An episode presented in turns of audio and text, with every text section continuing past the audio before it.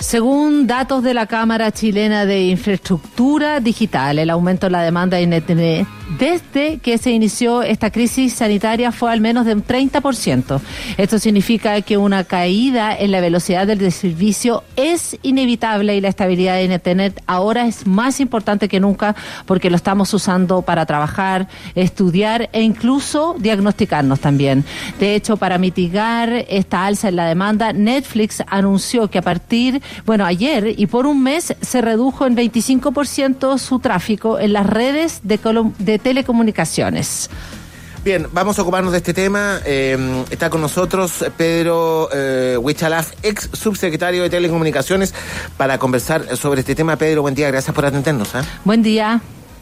Muy buenos días, Andrea. Muy buenos días, Antonio. ¿Cómo están? Muy bien, muchísimas gracias. Eh, Pedro, ¿qué te ha parecido hasta ahora, bueno, en, el contexto de esta crisis sanitaria, em, el confinamiento, distanciamiento social, la, estructura de, no sé, de telecom y, y, de redes aquí en Chile em, para enfrentar eh, esto que estamos viviendo? Sí, mira, efectivamente estaba escuchando la introducción y la referencia que daban de, la, de este comité de infraestructura, que es eh, una asociación gremial de la empresa, entonces en el fondo es muy de cerca esa recomendación. Estoy de acuerdo con el hecho de que efectivamente ha habido un aumento de un 30, un 35% del tráfico habitual, es decir, efectivamente la gente al estar más eh, en su casa y además los niños que en vez de estar en el colegio también están en sus casas, han hecho un uso intensivo de lo que es el acceso a Internet. Ahora, estoy completamente en desacuerdo con que el comité sea tan apocalíptico y diga que, la que va a haber una caída eh, inminente, porque lo que sucede es que una cosa es que haya un grado de saturación puntual y otra cosa es que haya un colapso de Internet. Yo eh, creo que según la estimación y según las inversiones que han hecho la industria en general y los cambios de tecnología, porque eh, si, lo pensamos, Chile se conectaba mucho antes con Internet móvil, digámoslo a través del celular, que tiene capacidades muy limitadas en comparación a las redes fijas, que son, por ejemplo, las redes de las casas, como fibra óptica, como coaxial y otras más. Eh, yo creo que eh, estamos en un tiempo en que se demuestra que el uso de tecnología es necesario y, por tanto, se mezcla eh, obviamente la responsabilidad de los usuarios de hacer un buen uso de estos recursos, de la empresa de prestar el servicio y también del gobierno de, a través de la Subsecretaría de Telecomunicaciones, de establecer un control y fiscalización, porque eh, efectivamente hay un aumento de, de, tráfico, pero yo creo que las redes todavía están en capacidad de soportar este tráfico eh, aumentado. Ahora, Netflix, por ejemplo, va a reducir su calidad, eso no solamente acá, sino que también en Europa, en el caso de Prime Video, de YouTube. Explícanos un poco qué significa eso, que, porque hay, ¿en qué problema estamos? Hay una banda ancha que es determinada, entonces por lo tanto hay que ahorrar. ¿Cómo, cómo es como la gran mirada primero?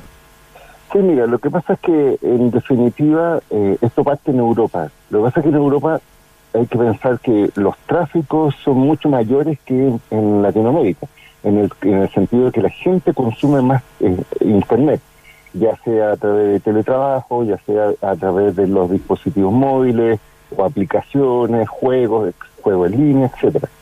Entonces la realidad europea es que efectivamente hubo un incremento adicional y de iniciativa propia a pedido de la Comunidad Europea, pero en el fondo esto, la empresa lo que hicieron, como Netflix y como YouTube, que son grandes eh, generadores de tráfico, porque la gente al ver películas y al ver videos de YouTube consumen tráfico, digámoslo así, pero como ellos tienen eh, eh, grandes, por ejemplo, Netflix tiene 4K, que es las películas en alta definición, y eso hace que se necesiten más consumo igual que cuando tú ves YouTube en alta definición, ellos lo que decidieron fue, para una manera de colaborar con no tanto consumo, fue bajarle un poco la calidad de su servicio, en cuanto a que si tú tienes 4K a una resolución X, ellos le bajan un poco eh, su forma que, que no es tan perceptible por el ojo humano, pero en definitiva eso en términos técnicos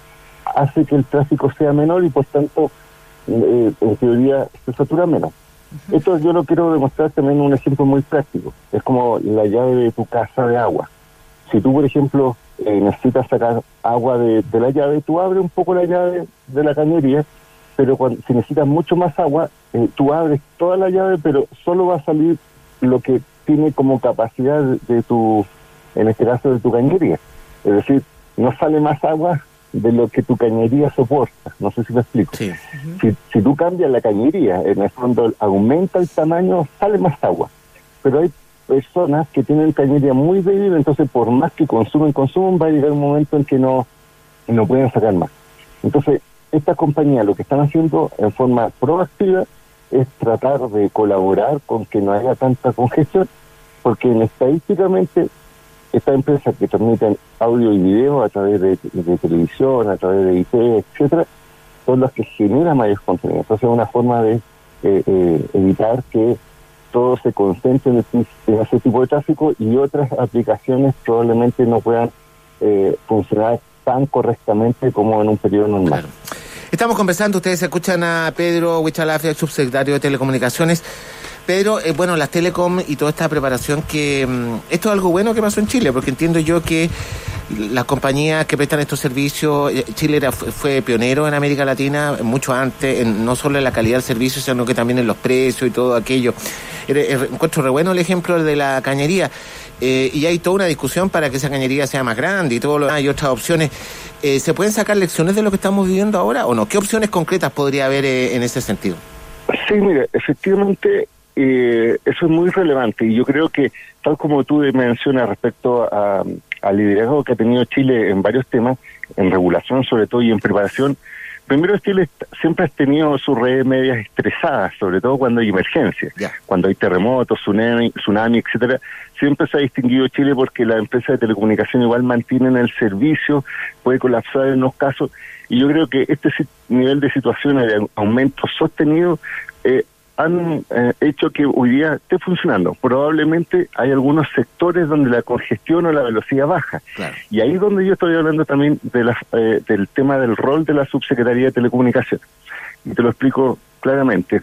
Porque hoy día en Chile sacamos una ley que regula la calidad del servicio de Internet, en el sentido de que una persona que contrata un servicio, por ejemplo, Internet fijo, 100 eh, megas, 200 megas, etcétera, eh, puede en teoría exigir que se le garantice la calidad de su servicio. El problema que tenemos ahí, y ahí donde hay una lección que yo estoy llamando un poco la atención, es que eh, según esta ley, eh, la Subsecretaría de Telecomunicaciones debería dictar un reglamento que es una forma, una norma técnica que claramente identifica cuándo es responsabilidad de la empresa que hay una mala calidad o es por otros factores y cuándo el usuario puede reclamar. Y lamentablemente eh, nos tocó que aún no está ese reglamento disponible, a pesar de que hace más de esos dos años que debería haber salido este reglamento. Entonces, ¿esto qué nos generó en este momento? Que hubiera, pudiendo existir eh, congestión, uno no sabe si es porque la empresa no está ofreciendo el servicio por falta de inversión, por, falta de tecnología, etcétera, o efectivamente por una cosa más general. Por otro lado, perdón. perdón no, dale, pero dale, dale. Perdona. Sí. Y por otro lado, solamente también hacer algunas recomendaciones, porque puede suceder que uno piense que tenga mal el servicio, pero puede ser que en su casa tú estás eh, simultáneamente conectando muchos dispositivos ah. eh, al mismo tiempo que consumen mucho ancho de banda y por tanto se genera un micro eh, congestión dentro de tu red. En cambio, si tú conectaras estos dispositivos en forma sucesiva y no simultánea, probablemente eh, tener eh, mejor servicio. Así, por ejemplo, puede que tú estés en un teletrabajo o puede que estés eh, eh, trabajando a distancia o haciendo algo que consume video y audio y simultáneamente, por ejemplo, pueden que tu hijo estén viendo Netflix y otros estén jugando en línea. Entonces, eso genera, si, si lo hacen simultáneamente, un breve colapso dentro de su red.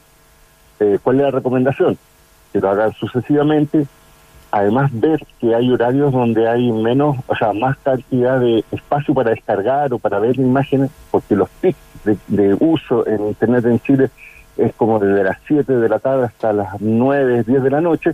Entonces hay muchas aplicaciones, como por ejemplo Netflix, Netflix que permiten descargar, por ejemplo, en horarios, eh, por ejemplo, en la madrugada. Tú descargas las películas y después durante el día la ves offline, que se denomina, sin necesidad de conectarse y así se compatibiliza la diversión, el entretenimiento con el trabajo.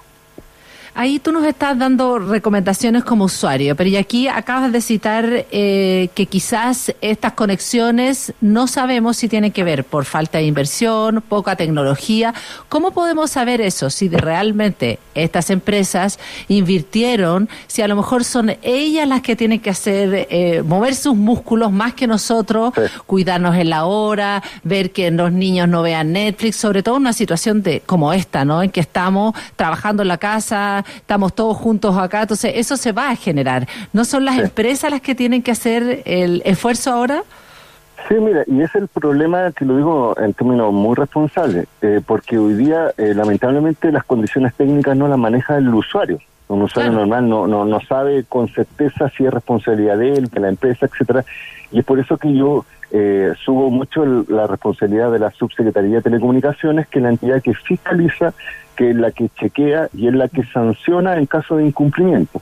Por eso yo decía que si hubiera estado este reglamento a tiempo, eh, tendríamos más herramientas porque incluso la ley te permite eh, establecer un test de velocidad, de tal forma que si el test de velocidad marca que la calidad es menor de, tú puedes inmediatamente eh, ser incluso indemnizado. Pero como no está este reglamento, no se puede aplicar eso. Mm.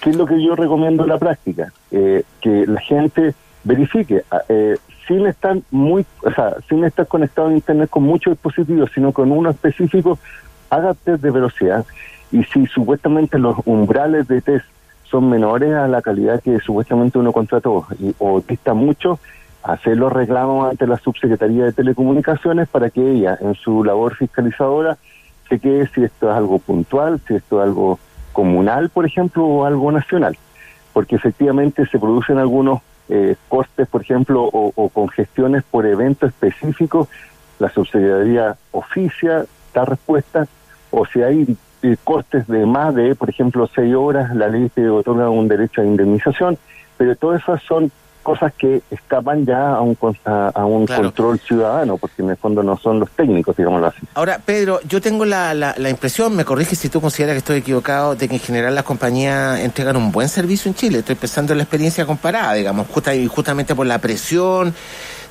Si es, así o no, o, y se podría hacer más o no.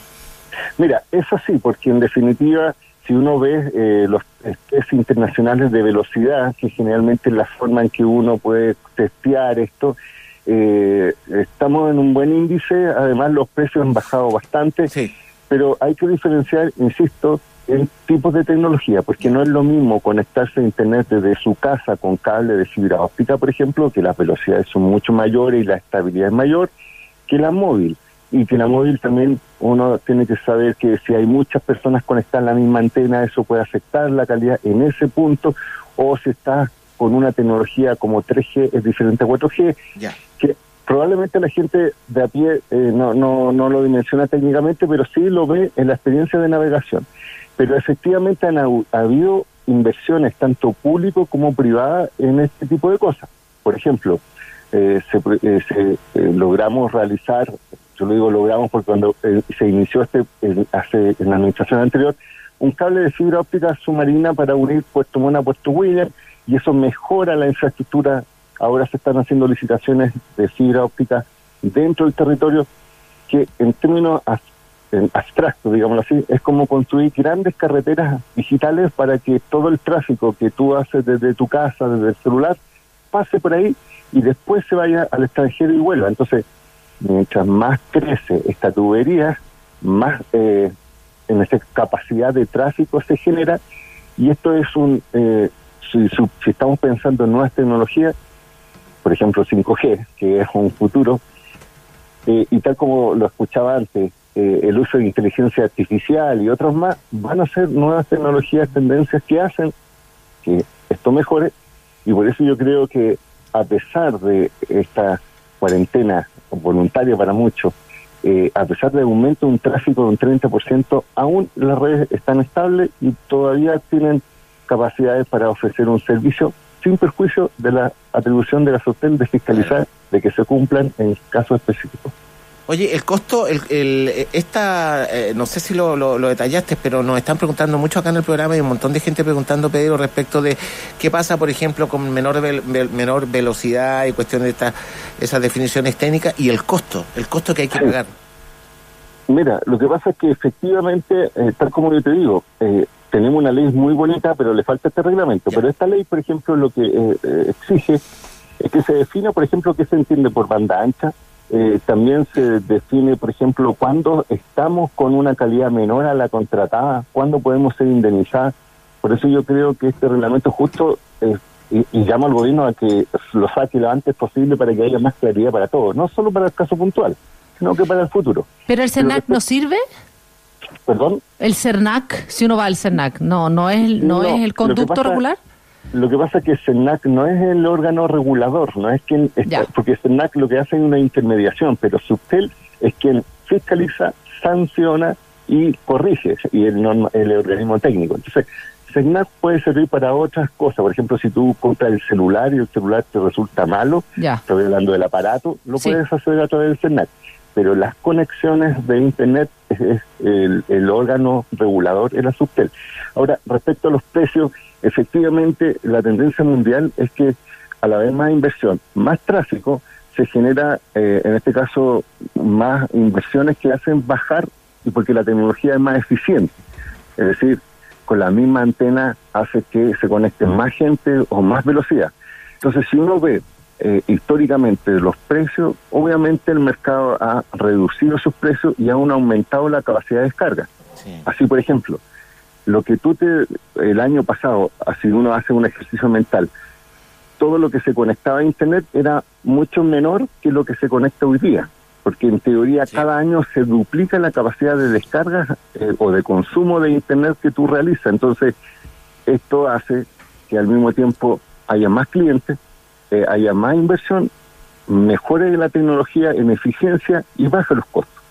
Eh, ahora, si uno lo compara con otros países, eh, europeos, por ejemplo, uno igual tiene que hacer la referencia en cuanto a los ingresos brutos eh, de los cada países, en cuanto también a la capacidad de pago de cada una de las personas, pero en general, si uno hace una estadística, Chile está dentro de los precios relativamente medio hacia abajo, pero más que precio, yo creo que todavía tenemos que incentivar lo que era o lo que es la calidad del servicio, porque eh, no es lo mismo que si tú vas a comprar un kilo de pan y te dan 500 gramos, que tú compres un kilo de pan y te dan los 1000 gramos. Sí, claro, ahí hay una diferencia bastante relevante, ¿no? Sí, pues, y efectivamente, como yo te comentaba, eh, esto es posible de medir, técnicamente posible de chequear, y obviamente eh, este sistema está basado en una lógica probabilística, es decir, mm. por ejemplo, las antenas celulares. Eh, están hechas para que muchas personas sucesivamente se conecten, pero no simultáneamente. Por eso cuando estamos en Año Nuevo o cuando estamos en un evento como en un estadio y toda la gente se conecta a una antena, eh, genera una, una congestión de las llamadas, por ejemplo, de Internet más lento. Eh, pasa lo mismo hoy día con lo que hace la empresa. La empresa hace una tasa de reventa que se denomina, es decir, llega con una tecnología y con una capacidad, un sector y lo revenden.